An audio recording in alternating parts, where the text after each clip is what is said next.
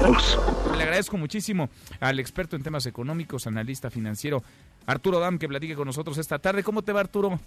Manuel, con el gusto de saludarte a ti, a todos los radioescuchas, y sí, vaya lunes, vaya lunes muy, muy peculiar en muchísimos sentidos. En muchísimos sentidos, Arturo. Qué, qué complicado, ¿no? ¿Qué está pasando en los mercados? Ayúdanos pues a entender y a, a descifrar si podemos salir de esta en la que parece no estamos solos, está el mundo entero. Mira, Manuel, de que salimos, salimos. La pregunta es a qué costo y hasta cuándo, y las respuestas yo ahorita no las tengo.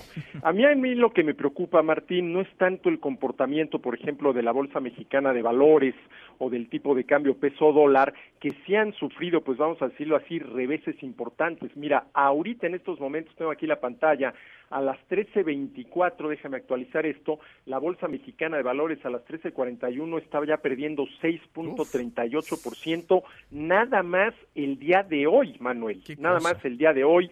El tipo de cambio, aquí tengo también la gráfica, en estos momentos anda alrededor de 21 pesos con siete centavos, en la mañana tempranito a las seis llegó a estar en 21 pesos con 94 y todo esto, Martín, es producto, primero que nada, de la inseguridad, de la incertidumbre que generó el coronavirus, es la típica noticia que mueve a los mercados financieros como los ha movido.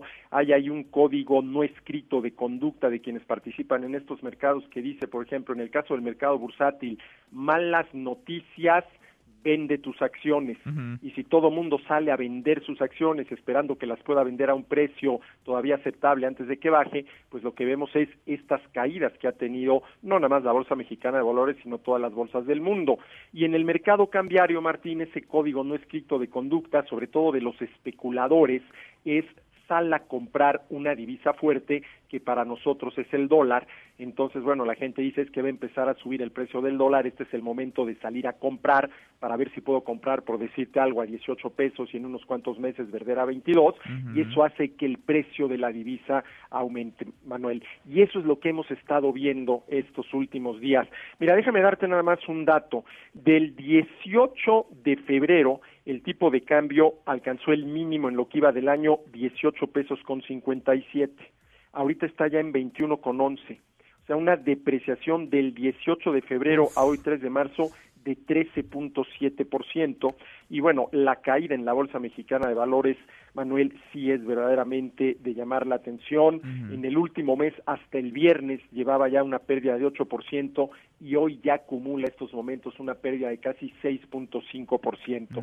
Ahí, Martín, yo diría lo que hay que tener es mucha, mucha prudencia. Mira, yo esto lo tuiteé, tuiteé desde temprano y mucha gente me lo criticó, pero yo digo que este es el momento de si tú quieres participar en el mercado bursátil, de salir a comprar acciones porque las vas a encontrar muy baratas. Y es el momento también, si tú compraste dólares, por ejemplo, a 18 pesos con la intención de especular con ellos, pues de salir a venderlos porque ya les estás ganando 3, 4 pesos. Bueno, una, una lana. Oye, Arturo, a ver, ¿y cómo ves la reacción del gobierno de México, del presidente López Obrador? Porque el presidente hace unos meses, cuando el peso andaba fortachón, decía él, pues se lo atribuía a la confianza, a las decisiones de su administración. Y ahora que el dólar se fue a las nubes y ahora que las bolsas del mundo están cayendo, pues obviamente no va a querer cargar con el peso y con la responsabilidad. ¿Se puede hacer algo desde el gobierno de México? ¿Es en parte responsabilidad del gobierno de México o esto lo rebasa y más bien tendrían que estar tomando ciertas decisiones? Mira, Martín, esto nos rebasa y ahí el error que cometió López Obrador fue, vamos a decirlo así, el presumir el tipo de cambio que andaba por los 18 pesos, diciendo que era fruto de la confianza que se tenía en su administración, cuando era simple y sencillamente fruto de la diferencia de tasas de interés que en México están alrededor del 7% y en Estados Unidos no llegan al 2%. Entonces, con ese diferencial de tasas de interés era muy atractivo traer dólares a México, cambiarlo a pesos, invertirlos en CETES. Pero con lo que está pasando ahorita a raíz del coronavirus, del el pleito este entre la OPEP, los países de la OPEP y Rusia, porque no se ponen de acuerdo qué hacer con la producción de petróleo y qué impacto puede tener eso sobre el precio, pues ya vimos que ese diferencial de tasas de interés ya no es suficiente, Martín. Perdón, Emanuel. Ahora, mira, déjame decirte algo. A mí lo que está pasando con el tipo de cambio en las bolsas de valores, me parece que va a ser lo de menos, Manuel, una vez que veamos cuáles van a ser los efectos de todo esto sobre la producción, sobre la creación de empleos, sobre la generación de ingresos. Porque para decirlo muy claramente, para México esto puede implicar no que nos llueva sobre mojado, sino que nos diluvie sobre inundado. Porque, a ver, ya la 4T generó fuertes presiones recesivas en la economía mexicana. El año pasado la economía decreció 0.1%.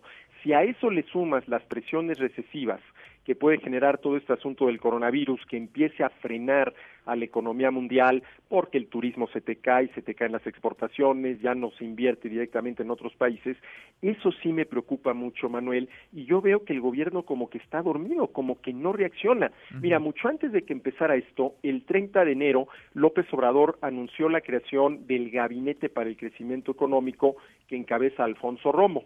30 de enero. Un día después, Alfonso Romo dijo esa célebre frase de que a más tardar el 30 de febrero se iba a dar a conocer el programa para reactivar la economía mexicana. Y digo célebre frase porque pues más que haya sido bisiesto, febrero no da para 30 días. Pero en fin, estamos ya, Manuel, 9 de marzo y no ha habido una sola señal de parte del Gabinete para el Crecimiento Económico.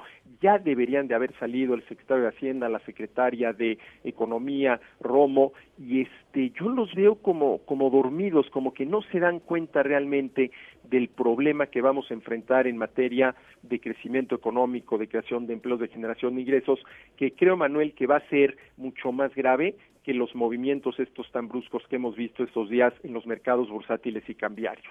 Duda. Vamos platicando en el camino. Veremos, veremos a ver en dónde para esto y cómo salimos México y el mundo librados de esta estrepitosa caída, de este derrumbe en las bolsas. Gracias, Arturo. Un abrazo. Gracias, Manuel. Un abrazo para todos. Buena tarde. Muy buenas tardes. Mesa para todos.